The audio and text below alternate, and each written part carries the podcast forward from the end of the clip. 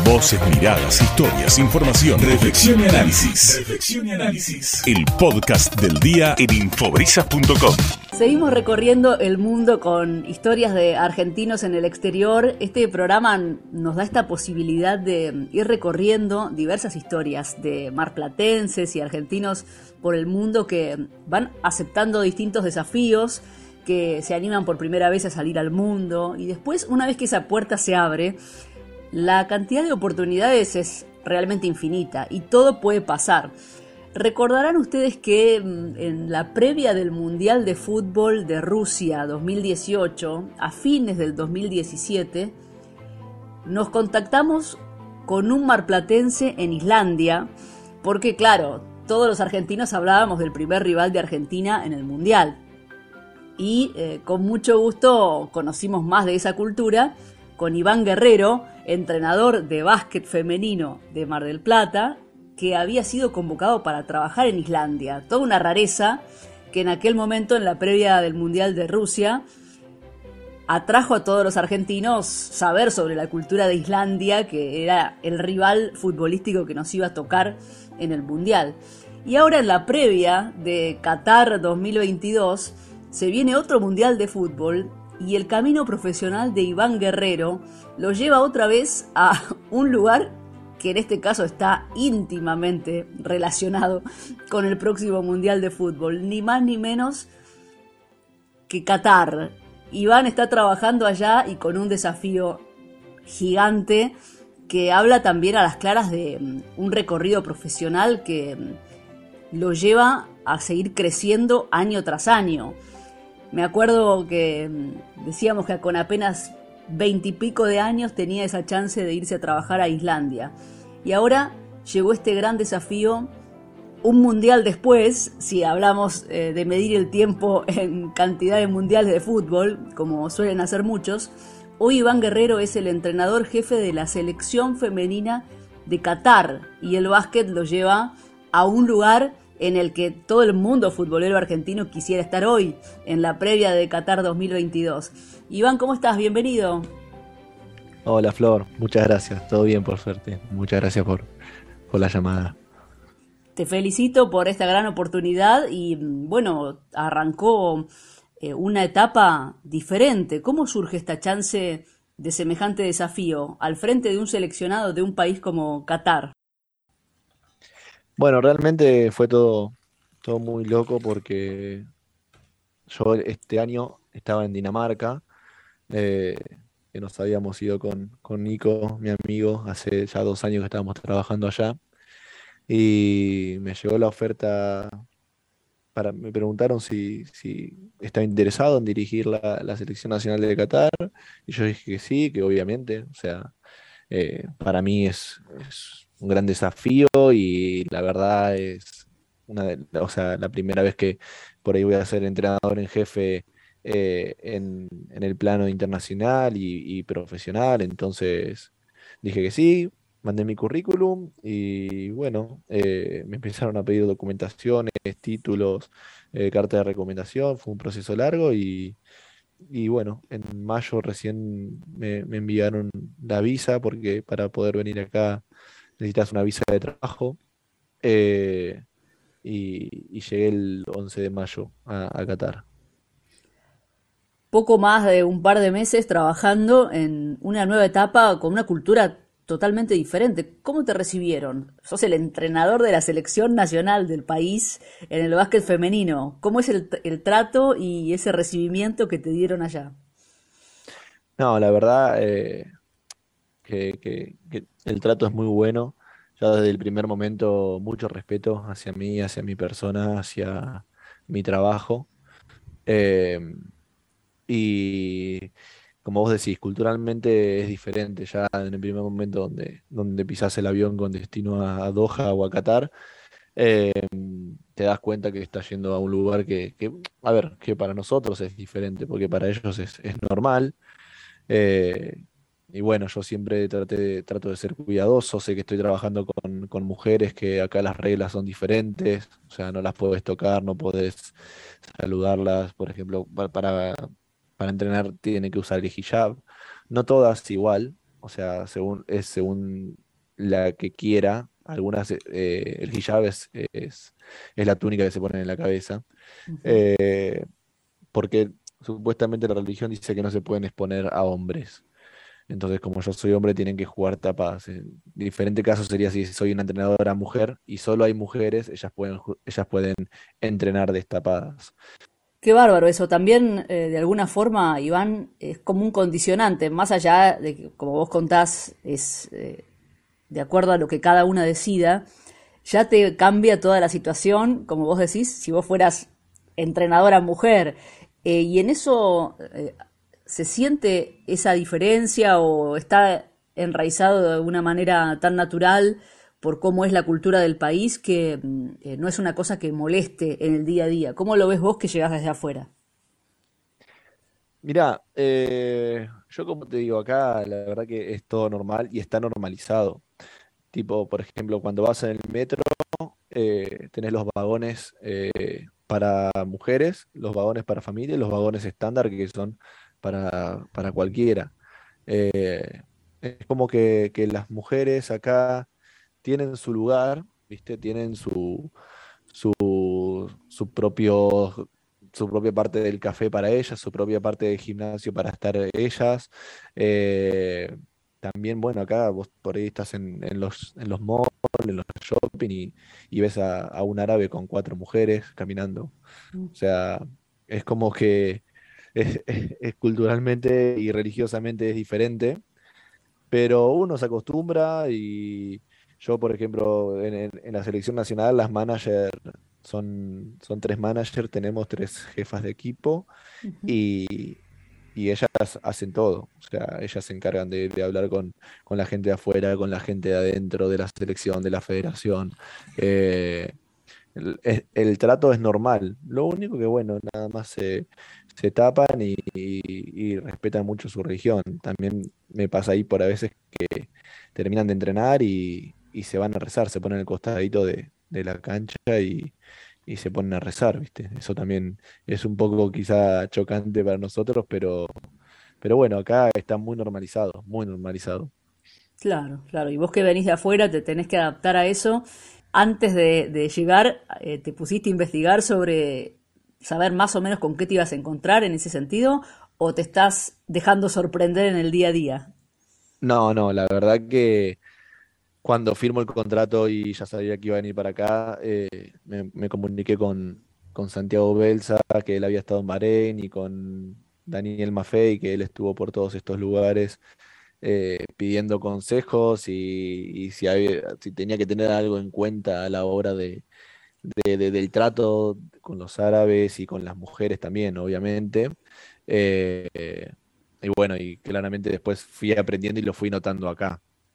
Eh, porque, por ejemplo, qué sé yo, el, cruzarse de piernas está mal visto. Saludar con la mano izquierda también. Hay un montón de, reglas y, costumbres que tienen que no, que no están bien vistas. Y, bueno, entonces quería, como, como te digo, soy, la verdad, trato de, estar eh, preparado para, para lo que me iba a enfrentar. Pero bueno, después, nada pasa, pasa el tiempo y, te acostumbras cada vez más a la cultura, te haces de acá y obviamente nunca me voy a poder llegar a, entender esta cultura, pero eh, nada, creo que, se hace llevadero y se hace más, más normal de lo que parece, porque realmente también acá en Qatar eh, el 85% de la población es, es inmigrante, o sea, está lleno de filipinos, pakistaníes, indios, ahora hay muchísima gente por el mundial. Eh, es una, una población muy, muy rica en cultura y, en extranjeros y solo el 15% son, son cataríes. ¿Viste?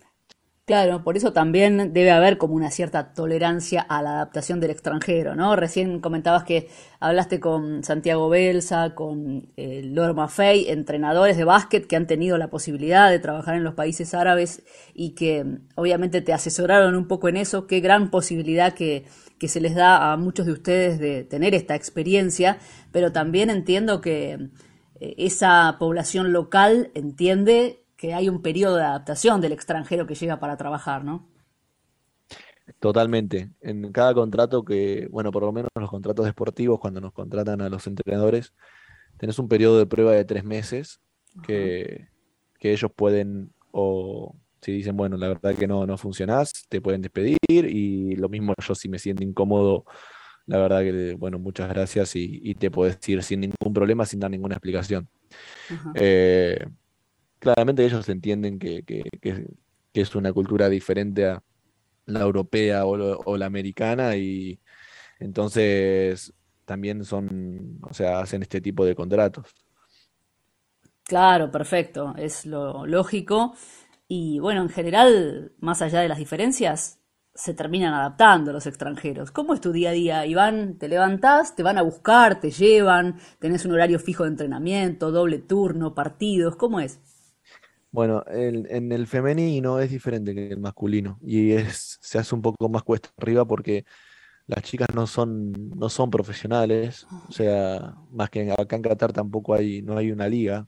Entonces es como que hay academias y las chicas aprendieron a jugar al básquet en academias y, bueno, y se pudo formar el, la selección nacional que vendría a ser quizá como un club o, o como un equipo más. Eh, donde, bueno, yo trato de, poner un entrenamiento de la mañana y un entrenamiento de tarde, para, porque claramente las chicas tienen que trabajar, o sea, no, no son cataríes, creo que tengo una sola catarí, catarí y, las demás son, bueno, tengo de Egipto, de Sudán, eh, de Túnez, son todas chicas de, de afuera nacionalizadas, naturalizadas. Qué mezcla cultural lindísima, interesante para aprender de todas, ¿no? Eh, ¿Cómo es la comunicación entre ustedes? Sí, no, totalmente, totalmente es, es hermoso y, y bueno, no, hablamos en inglés. Eh, claramente, acá cuando nosotros venimos a, estos países, como, como fuimos a Dinamarca, o sea, ahora estar acá, es mucho lo que, lo que podemos aportar porque realmente el básquet nuestro de, Argentina es, es bueno, es muy bueno, y, la escuela de entrenadores que tenemos también es muy buena. Eh, entonces es, tanta la cantidad de cosas que podemos aportar que, se nos valora mucho a nosotros eh, y se nos, se nos respeta mucho también. Em, entonces, nada, siempre, siempre en inglés, con respeto. Eh, tengo que pedir, por ejemplo, autorización si tengo que, si tengo que usar la sala de video, tengo que pedirle autorización a las managers si las tengo que llevar a un lado. O sea, eso también es otra de las cosas. Que uno, siempre cuando es entrenador, un masculino en, un entrenador, en un equipo femenino, vos siempre estás más o menos respetando porque tenés que tocar la puerta para entrar al vestuario o, o sea, ciertas cosas que, que que hacen que la diferencia de sexo eh, tengas que tener un poco, ser más precavido. Pero acá es el triple o el cuádruple. O sea, por ejemplo, fuimos a Francia, llegué ayer justo de, ayer a la madrugada, hoy a la madrugada de Francia, fuimos a jugar y, y por ejemplo, estábamos, estábamos las dos delegaciones, la masculina y la femenina, y fuimos a comer a un restaurante ayer justo para, ya para despedir y y bueno, y sentaron a todas las mujeres de un lado, o sea, en una mesa, y a todos los hombres del otro. Y yo digo, bueno, me voy a sentar con mi equipo, o sea, soy mi equipo. Y, me, dijo, el manager me dijo, no, no, coach, sentate con los hombres. Eh, sí, después, por ejemplo, nada, le digo, bueno, tengo que hacer video, tengo que, tenemos que ver el scouting, y me, y me dicen, coach, llévalas a un lugar donde te, donde que sea más o menos público, no, no las encierres, o sea, mm. son cosas que raras, pero bueno, uno se va, se va adaptando y va jugando las reglas que ponen ellos también. Claro, sí, es que mm, es muy diferente y tenés que estar eh, siendo muy cuidadoso de todos tus movimientos. Vos estás súper acostumbrado y sabés lo que es el, el básquet femenino, pero la cultura de un país diferente te cambia totalmente los movimientos y también es interesante tener ese aprendizaje permanente de entender una cultura diferente. Eh, en este caso, eh, en esa convivencia del día a día, vos decís que fueron a Francia, hay en el calendario partidos internacionales, ¿cómo se planifica el trabajo con una selección que está en desarrollo, ¿no? como es la, la de Qatar en el básquet femenino, que te tiene a vos al frente?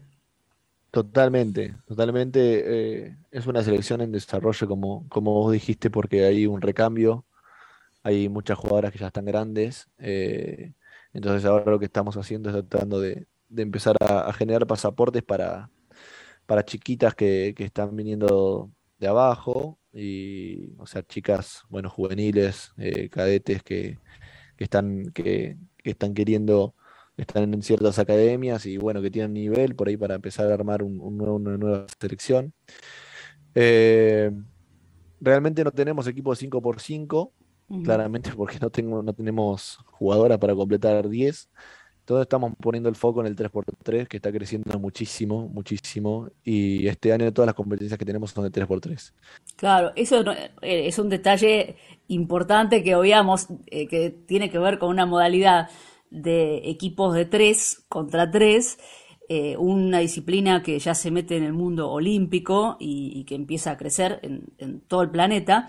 Pero claro, en el caso de ustedes es como por una razón de que no hay cantidad de jugadoras.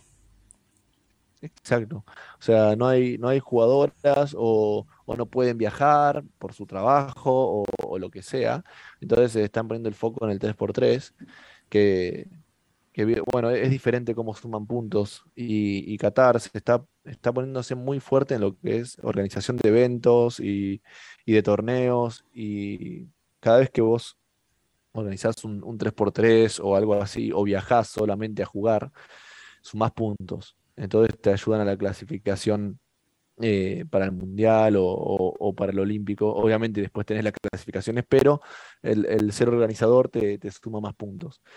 Y, y bueno, eh, realmente yo tuve que cambiar mi forma de, de- de entrenar. de- o, obviamente el básquet es el mismo, pero me tuve que, que preparar muchísimo, eh, ver un montón de, de- de videos y partidos de, las selecciones que bueno, que ya están más aceitadas en el tres por tres hablar, hablé con, con entrenadores tres por tres eh, para ver cómo, cómo dar un, o sea, obvia- cómo dar- no cómo dar un entrenamiento, pero en qué poner foco, en qué, eh, en qué hacer hincapié, si en la defensa, en el ataque, en el dribbling, o sea, son un montón de, de- de cositas que, que- porque es un deporte totalmente diferente, o sea, no es el Ujú. básquet cinco por cinco estacionado o, o contraataque, una zona, es, es totalmente diferente.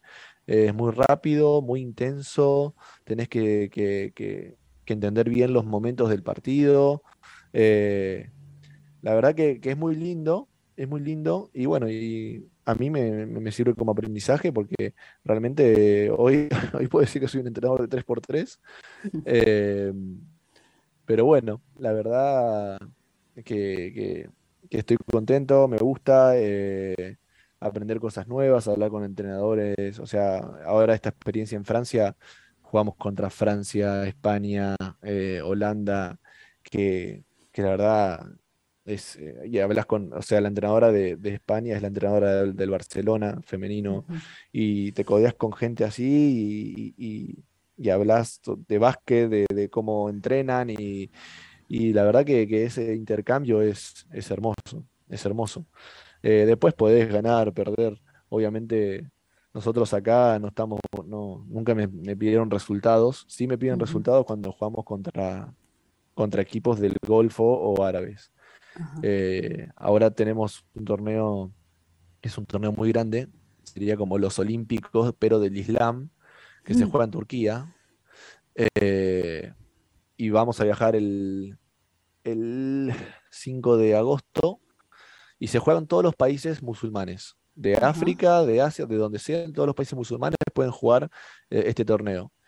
Y bueno, entonces ahora nos estamos preparando para eso. Eh, ya el domingo arrancamos a entrenar, porque volvimos de Francia con la sub-23 y ahora tenemos que empezar a entrenar con la, con la, con la senior. Y creo que la semana que viene o la otra nos vamos, nos vamos a concentrar a Estambul 10, 14 días para, para estar preparados para, para el torneo. Y, y bueno, la verdad es que, que- que son, son cosas lindas, cosas nuevas para mí, que por ahí uno cuando es entrenador de un club eh, no, no viaja tanto, no se mueve tanto, pero la verdad que, que, que está muy lindo, muy lindo, muy lindo la, la experiencia, muy bueno. Tremenda experiencia, Iván, y me pregunto si cuando estabas acá en Mar del Plata entrenando y en el día a día del básquet femenino local o con las chicas de Peñarol, eh, haciendo tu trabajo en el día a día acá en, Mar del Plata, ¿imaginabas que esto podía venir en tu carrera? ¿Abrir la puerta al mundo como entrenador de básquet femenino? No, no, no, no. La verdad que nunca, nunca se me hubiera cruzado. Cuando, cuando yo, cuando Santiago Belsa se va a Bahrein, que, es donde quedamos nosotros con el femenino, con, con Tomás Irochinsky, yo dije, qué loco, o sea, qué loco que un entrenador se vaya afuera, o sea, como básicamente es como un jugador. ¿Viste? Uno siempre piensa, bueno, no, pudimos ser jugador, bueno, somos entrenadores. Eh, y nunca, uno nunca, nunca me hubiera imaginado, nunca me hubiera imaginado el conocer, porque la verdad, gracias al básquet, tuve la posibilidad de conocer el mundo. O sea, conocí un montón de países de Europa, obviamente por turismo, por placer, también por el básquet, pero eh, he recorrido Europa, ahora estoy en Asia, o sea, llevando una selección eh, con lo que eso conlleva. Nunca, nunca me lo hubiera imaginado, nunca, nunca en la vida. Pero la verdad que a veces es, es increíble porque uno va aceptando el día a día, bueno, sí, ahora sí yo soy entrenador de la selección, pero cuando para, para el afuera, cuando vos decís soy, soy, entrenador de la selección, se ve muy importante, muy con mucha jerarquía. Y hoy, y, quizá eso es lo que a veces cuesta un poquito creérsela. Yo sigo siendo el mismo entrenador que, entrenaba Premini B en Argentina o, o entrenaba la escuela de mayores en su momento en Peñarol cuando arrancaba, cuando arranqué a entrenar obviamente con más experiencia, más, eh, con más conocimiento, pero sigo siendo la misma persona. Sí, por supuesto, pero ahora tenés un cargo, eh, una responsabilidad, además de representar a un país con tu equipo, y también venís recorriendo este camino, como comentábamos al principio de tu experiencia en Islandia, que por supuesto fue también como una gran prueba para ver si estabas listo para trabajar afuera. ¿Y después qué pasó? ¿Qué saldo te dejó Islandia y qué semillas fuiste dejando en el camino para continuar tu carrera internacional? Bueno, la verdad es que yo después de Islandia decido volver a Argentina por, temas personales eh, y decidí seguir estudiando la, carrera. Eh, y bueno, estaba muy, estaba muy encaminado con mi carrera y en pandemia eh, me, surgió esta oportunidad de ir a Dinamarca. Eh, y, realmente dije, bueno, puedo seguir estudiando, haciendo la carrera virtual y, y, bueno, nos fuimos a Dinamarca. y realmente creo que cuando lo que, cuando uno se acostumbra a vivir bien, eh, a tener su sueldo, a saber que, la plata que tenés eh, no va a cambiar, eh, y vivir de lo que a uno le gusta, porque claramente mm. nosotros lo, que hacemos, o sea, de ser entrenador de básquet, eso lo hace por pasión, porque a uno le gusta. Y, y disfrutar el trabajo, obviamente es una, es una profesión que, que es reconfortante y a veces también eh, es, no, no, es muy grata, porque como así yo estoy acá hoy y si nos, nos va mal los resultados o no les gusta a esta gente, me pueden, me pueden echar y ya está, tengo que buscarme la vida de vuelta. Pero en el profesionalismo más que nada, ¿no? Eh, uno quizás en formativa, si no, estas cosas no pasan tanto.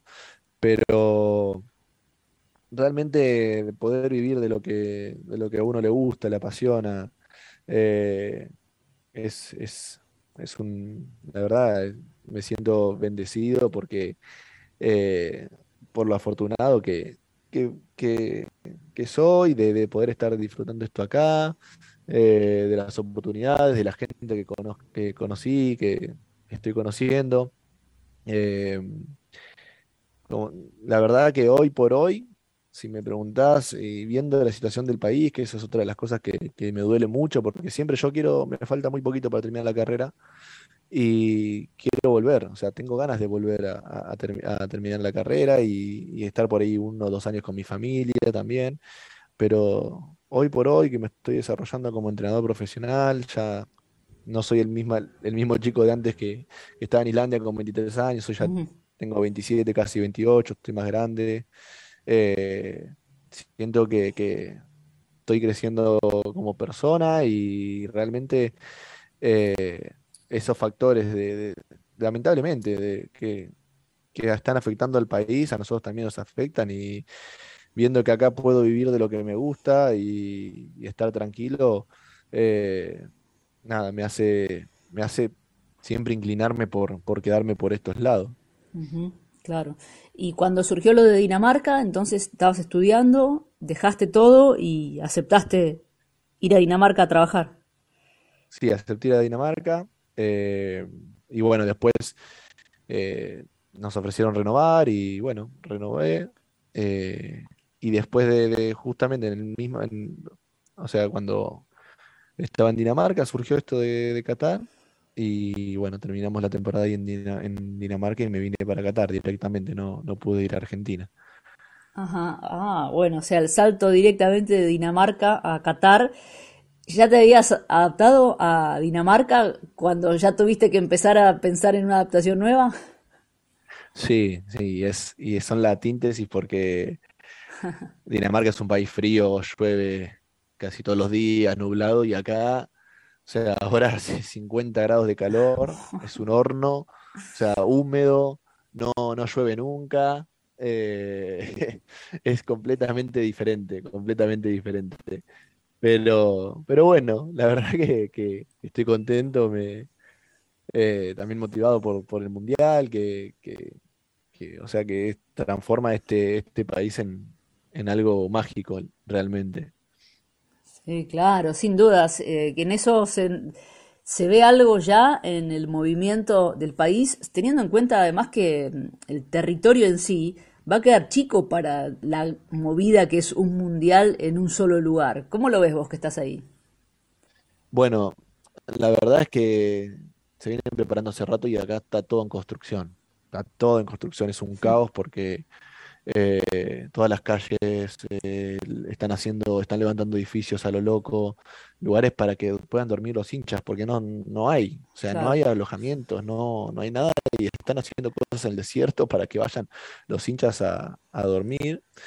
Eh, ya ahora, cuando se jugó el repechaje, ya había un ambiente mundialista acá, o sea, están todas las banderas, hay pelotitas en las calles, o sea, está todo, está todo ambientado para, para el Mundial. Eh, y lo bueno que, nada, que son, están haciendo las cosas muy bien porque todos los, estadios están conectados con, el metro, con el subte. Eh, entonces llegas en 20, 25 minutos, llegas a todos los estadios y, hasta, o sea, están muy bien hechas las conexiones. Después, bueno, hay un montón de gente trabajando para FIFA, que ya están instalados hace rato acá. Eh, están buscando voluntarios y eso que, que está muy bueno también. Y en septiembre, octubre se para todo. O sea, se, para todo. Nosotros no, no, podemos entrenar más porque me parece que van a usar la cancha para también para, no sé para qué la van a usar, si para entrenar indoor o algo así, pero bueno, em, se para todo hasta diciembre, hasta que pase el mundial. Claro, claro. ¿Y mm, vos qué vas a hacer? ¿Te podés quedar? ¿Tenés la idea de vivir el mundial allá? ¿Tenés contrato por un tiempo determinado? ¿Cómo sería tu vínculo con Qatar laboralmente con el Mundial de Fútbol en el medio? Mi contrato es, full time. Tengo un contrato de 12 meses eh, que se puede, ellos lo pueden rescindir y yo también lo puedo rescindir cuando quiera. Eh, y bueno, la verdad la idea es quedarme acá para el Mundial. Justo conseguí entradas de, residente para todos los partidos de Argentina, así que estoy contento.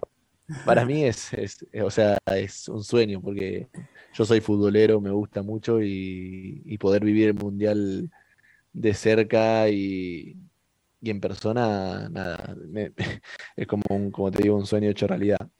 Pero la idea es quedarse porque también los, los pasajes, o sea, sí, podría volver a Argentina un mes y después venir para el mundial, pero son los precios son estratosféricos, o sea, es una locura, una locura literal.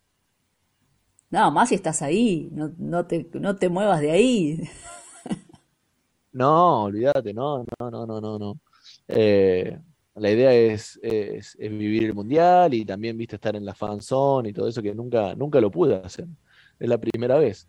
Así que espero que, espero que, sea una linda experiencia que seguramente.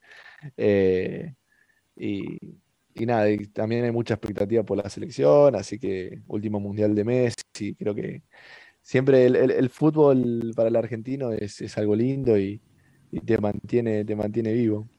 Bueno, en realidad hace poquito que estás en Qatar y mm, ya estás trabajando y el Mundial se viene ya en unos meses. ¿Te llamaron muchos amigos de Argentina que ahora que saben que estás en Qatar, que quieren ir para allá y quieren que les des una mano?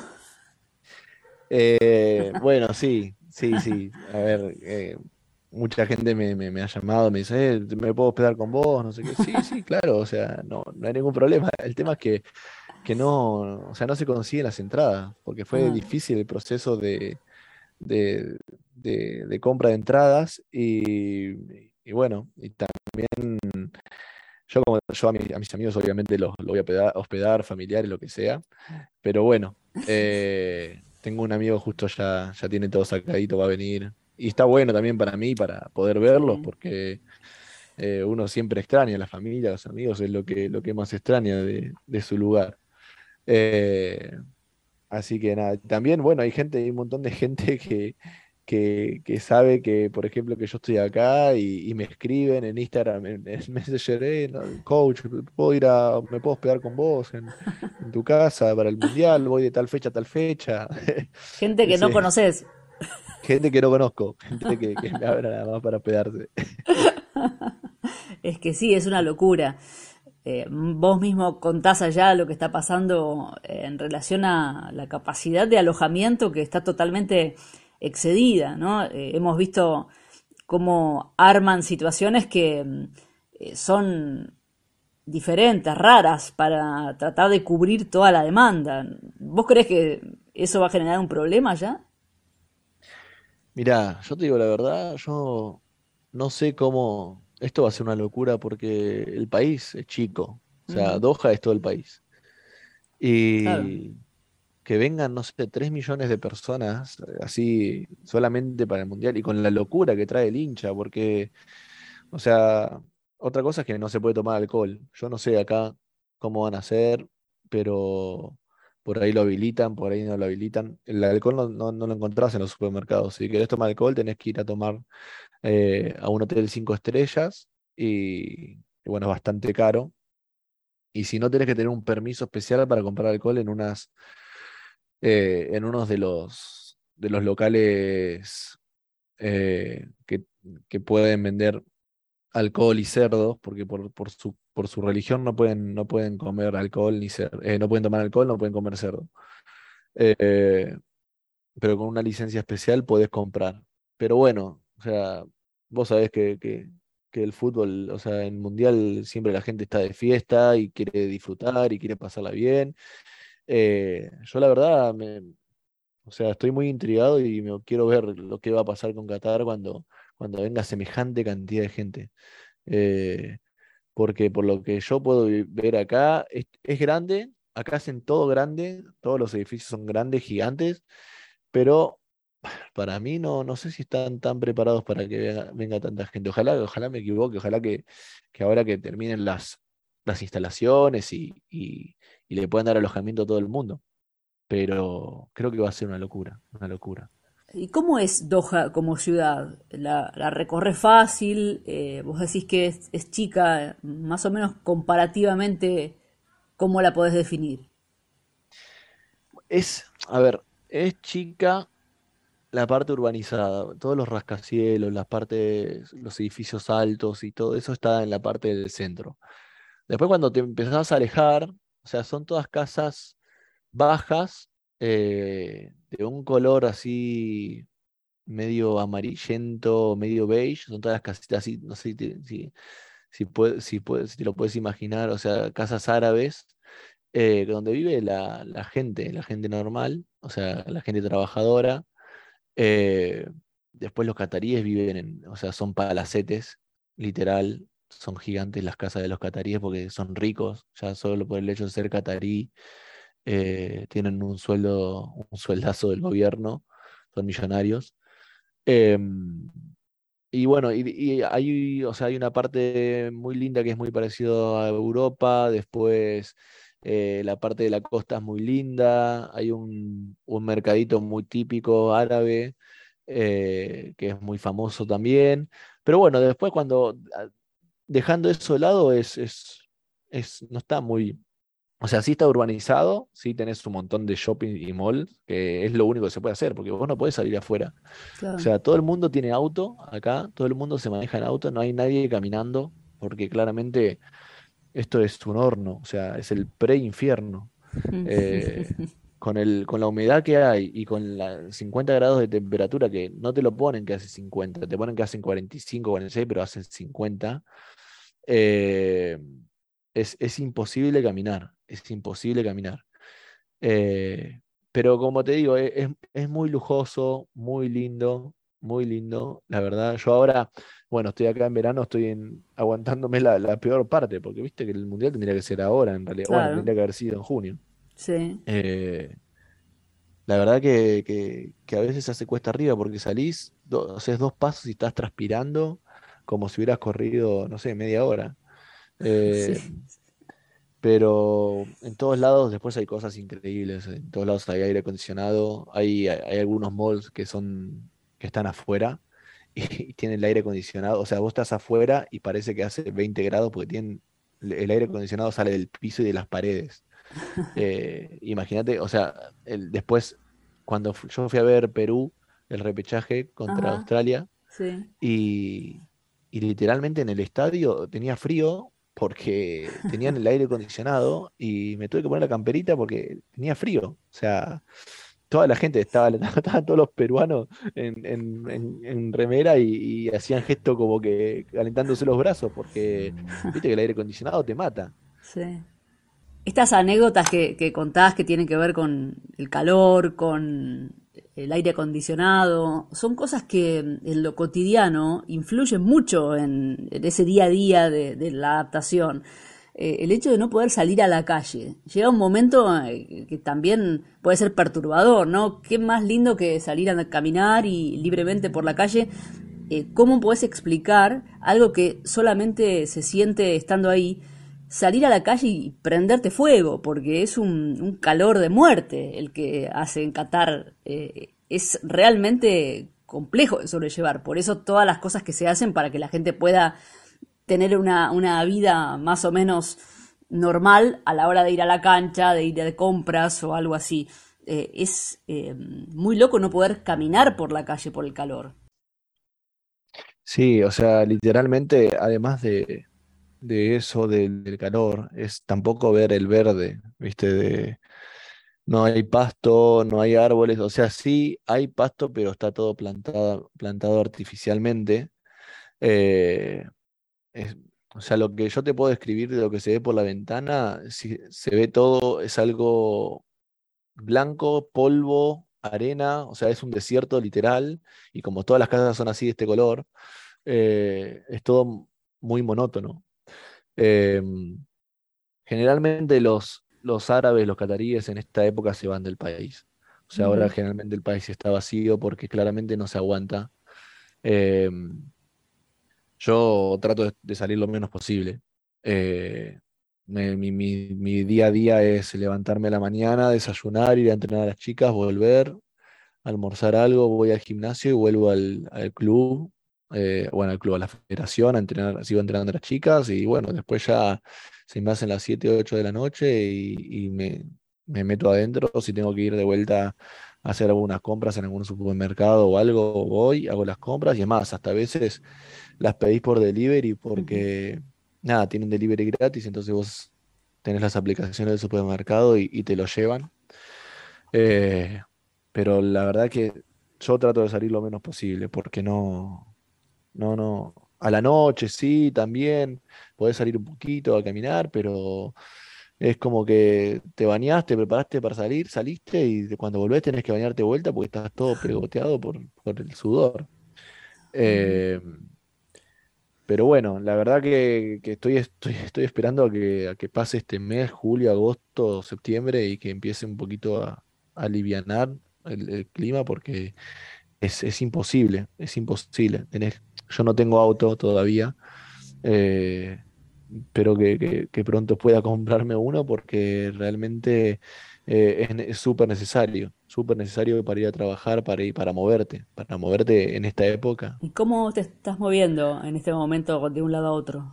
Generalmente me vienen a buscar el- los, eh, a veces me viene a buscar alguien de la, de la federación o a veces trato de, bueno, de, voy en Uber o voy en, eh, o voy en metro, ¿viste? Hago unas, unas conexiones en metro con colectivo y, y llego.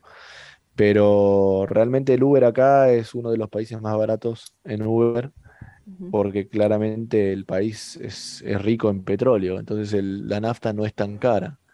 Eh, entonces, bueno, generalmente trato de, de- a veces voy en Uber o, o, o voy en transporte público, pero sí, teniendo el auto sería todo mucho más fácil y, y nada, creo que, que pronto voy a, voy a tratar de comprarme un auto usado o algo para, para poder moverme mejor. Claro, por supuesto. Y llevar y traer a tus amigos y familia cuando sea el mundial, para poder movilizarlos de un lado a otro. Totalmente, totalmente, eso es lo más importante. ¿Y eh, hay multas por diversas contravenciones en lo cotidiano? Por ejemplo, no sé, comer chicle del transporte público. ¿Alguna cosa así que, que te haya llamado la atención? Mira, no, o sea, hay multa, bueno, ahora está, está de vuelta el tema este del COVID, que está muy fuerte y tenés que usar sí o sí la, el, el barbijo, ya les iba a decir la máscara, el barbijo, eh, en los lugares públicos y os- también en los, en el transporte público y si no lo usas te pueden multar.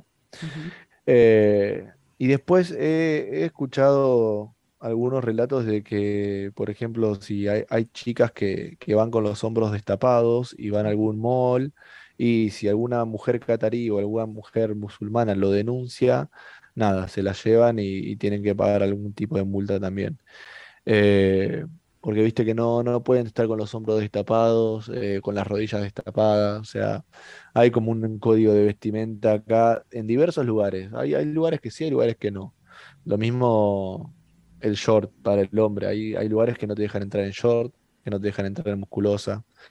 Eh, y, y uno, o sea, uno siente un poco ese, eh, no sé, uno le da un poquito de pudor. Yo, por ejemplo, si, si vas al gimnasio está todo bien, puedes ir como quieras, pero por ejemplo, después salís del gimnasio a la calle y, y estás con una musculosa, por ahí, viste, uno siente esa presión de, uh, estoy, estoy mostrando los hombros, eh, por ahí hay alguien que me va a decir algo, inconscientemente, viste, por ahí no pasa nada, Sí, sí. pero se hace, se hace a veces eh, un poquito difícil en ese sentido.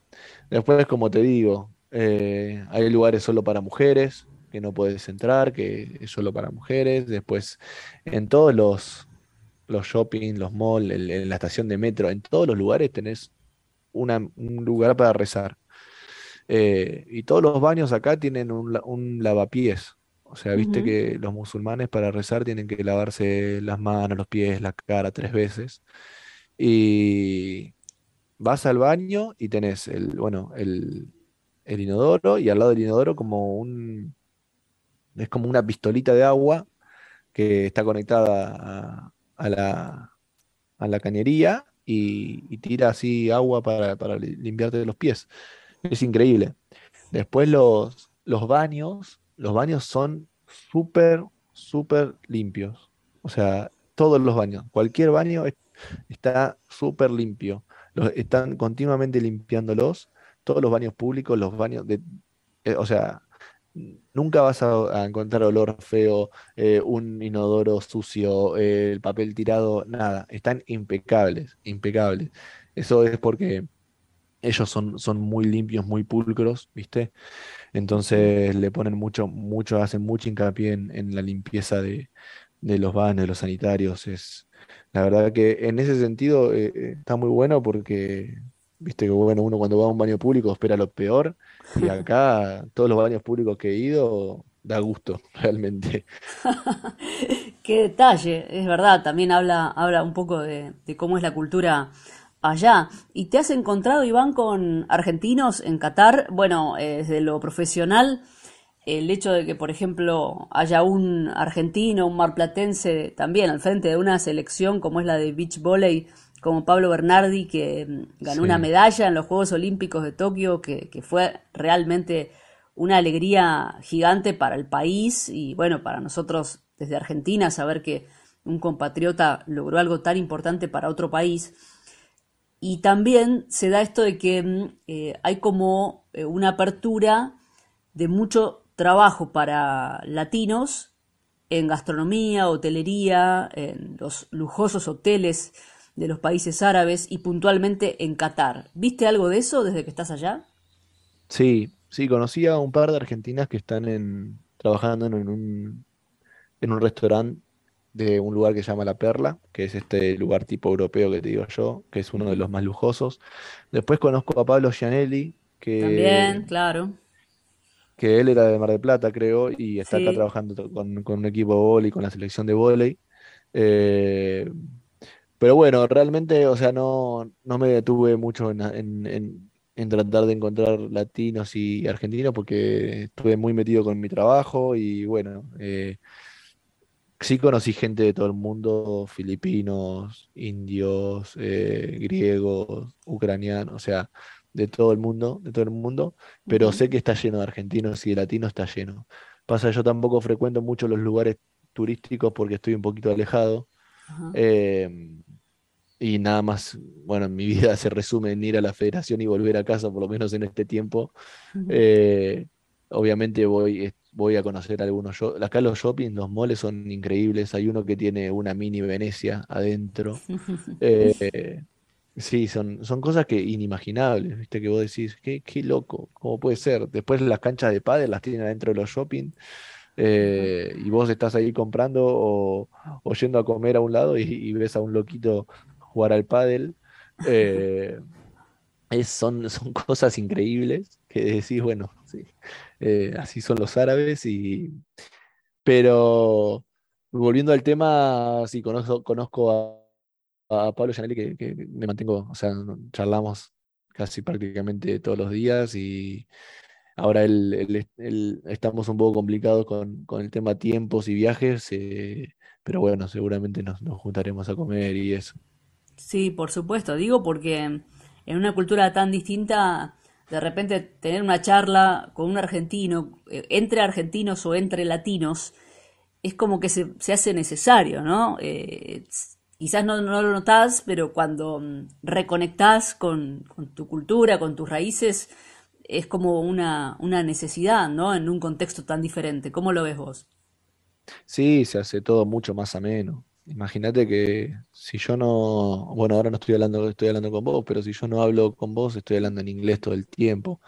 Y ya el solo hecho de cambiar a, español eh, cambia un montón, un montón, y hablar un poco de los problemas que tenemos acá o de las cosas que, pasan, y viste, se te hace, o tomar unos mates, viste. Yo no me traje el mate y, porque se lo había llevado Nico a Dinamarca y se lo quedó él y bueno, yo no, ahora no estoy tomando más mate.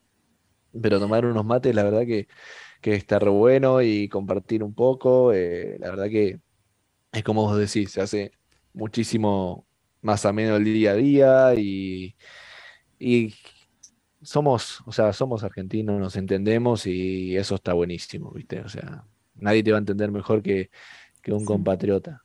Eh, después, Nada, hay, hay, mucha, hay muchos argentinos acá. Eh, no, todavía no, no los pude, no los pude encontrar, pero sé que hay un montón porque hablando con, con, esta gente sé que siempre hay un argentino que hay, hay muchos trabajando en gastronomía, en hoteles.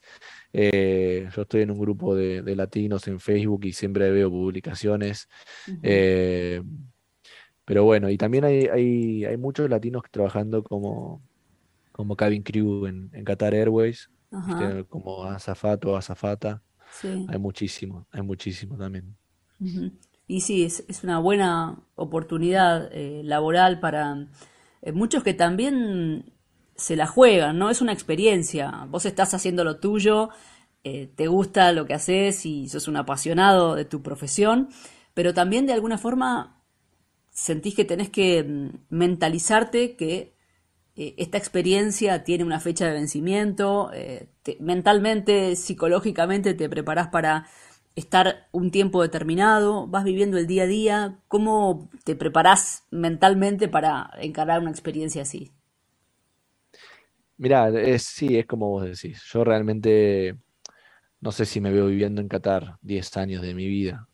Eh, hoy, hoy por hoy estoy acá, estoy tratando de dar lo mejor de mí y, tratando de aportar lo, que pueda o mi granito de arena a la selección nacional de Qatar femenina que es muy difícil, Flor, sí, eh, realmente es muy difícil porque por las condiciones, porque no te vienen a entrenar las chicas, porque tienen que trabajar, porque no, no, hay mujeres que jueguen al básquet, no hay clubes, no hay, no hay una liga. Entonces, o sea, se hace a veces se hace cuesta arriba. Eh, planificas un entrenamiento para 6, 7 personas y te viene una, ¿viste? O sea, es difícil y, y bueno, yo la verdad que vine acá con aspiraba a que sea algo más profesional y bueno, lo que estoy viendo es que es más amateur que profesional. Eh, así que no sé, no sé qué va, qué va a deparar de mí en un futuro, pero creo que si en algún momento puedo o tengo una oportunidad de hacer algo un poco, un poco más profesional, donde me sienta más pleno y sienta que puedo aportar más cosas, quizá lo, lo, lo valore y, lo piense un poquito más antes que, seguir trabajando acá. Eh, también es, como te digo, es un choque cultural enorme. Eh, o sea, o sea, es lindo para hacer una experiencia de quizá de uno, dos, tres años. Después ya más de eso, creo que, que a uno lo llama, no sé, más Europa o volver incluso al país o, no sé, no sé, estoy hablando sin saber, ¿eh? pero por ahora estoy disfrutando, estoy tratando de hacer lo mejor y, de tratar de, formar el mejor equipo posible. Claro, por supuesto, Iván, y a disfrutar de la experiencia y aprovechar todo lo que tenés alrededor, que es tan diferente y tan enriquecedor, porque ese es el punto, en definitiva, para crecer como profesional y como persona, sobre todo.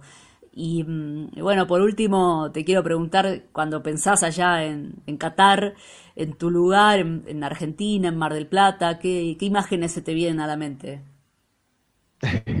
sí, la verdad que, bueno, mi, Siempre mi vieja me llama todas las, todas las mañanas cuando ella hace el desayuno, porque tenemos seis horas de diferencia.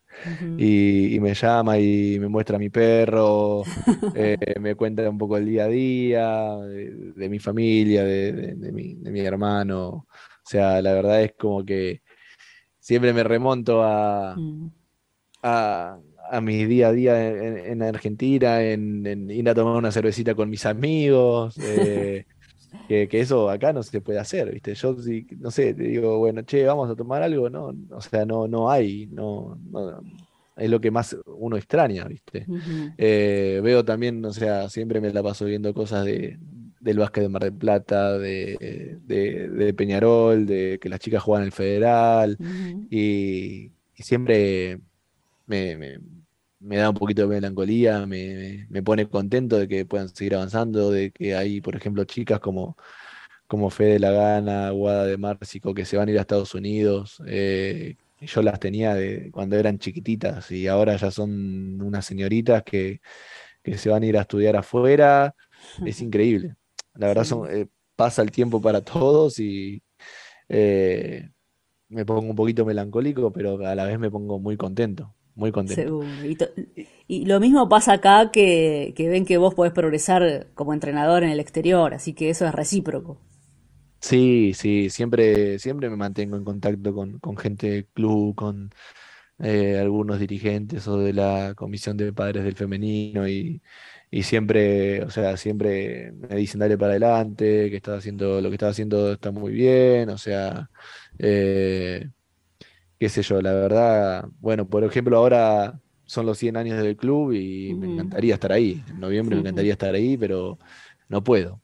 Eh, y, son cositas que uno se va perdiendo por, por estar afuera, cumpleaños de, tu familia o a mí me pasó, me tocó que, perdí a mi abuela mientras estaba en Dinamarca. Son cosas, viste, que, te pasan y, no puedes hacer nada. Eh, pero bueno, es lo que, con lo que uno tiene que, vivir y, convivir en el día a día cuando uno elige esto, esta profesión o, ser profesional en algo. Sin duda, sin dudas. Iván, te agradezco mucho por la charla. Nos alegra mucho saber de vos acá en Mar del Plata y bueno, ahora es tu año para disfrutar tu profesión, una experiencia nueva y el Mundial de Fútbol en Qatar. ¿Qué más, qué más se puede pedir para este 2022 para vos? Por eso, éxitos en todo lo que viene y seguimos tu camino a ver qué te depara el destino una vez que, que termine la experiencia Qatar, pero como vos decís, ahora estás enfocado y, mentalizado en este desafío, así que felicitaciones, Iván. Muchísimas gracias, Flor. Muchísimas, muchísimas gracias por comunicarse y, y bueno, por lo menos eh, me alegraron un poquito el día, hablar con ustedes y saber un poquito de, de, Mar del Plata también es, es, lindo. Así que nada, te agradezco muchísimo por la charla. Seguro, estamos pendientes. ¿eh? Quédate vos tranquilo que eh, todo lo que vos vas sembrando, eh, de alguna manera también va, dejando algo ¿no? en, tu camino profesional. Estés acá, eh, allá, en Europa, en Asia, eso es lo bueno también, de, saber que vas dejando, haciendo un camino, dejando algo en otras personas y por supuesto nosotros estamos atentos a eso. Así que un gusto charlar con vos y éxitos, lo mejor para lo que viene. Muchas gracias, Flor. Un abrazo grande para todos ustedes. Iván Guerrero es entrenador de básquet y ahora está al frente del seleccionado nacional de Qatar, femenino en la modalidad 3x3. Obviamente que no hay material humano, no hay jugadoras para armar una selección 5 contra 5, así que han tratado de explotar el 3x3, que es una rama que está en crecimiento en el mundo y que le permite a Qatar ir formando un equipo y además, como contaba Iván, con jugadoras que no son locales, sino que vienen de distintos países y que terminan siendo integrantes del seleccionado de Qatar en una mezcla cultural con un entrenador argentino realmente muy interesante. Una experiencia única para un marplatense que trabajaba en Mar del Plata, tuvo su chance de dirigir en Islandia, después fue a Dinamarca y ahora en Qatar, el lugar donde se va a disputar el Mundial de Fútbol en unos meses nada más. Y desde allá, desde Doha, Iván Guerrero nos contó sobre su experiencia en los países árabes y también de la expectativa que se está viviendo en Qatar de cara al Mundial de Fútbol.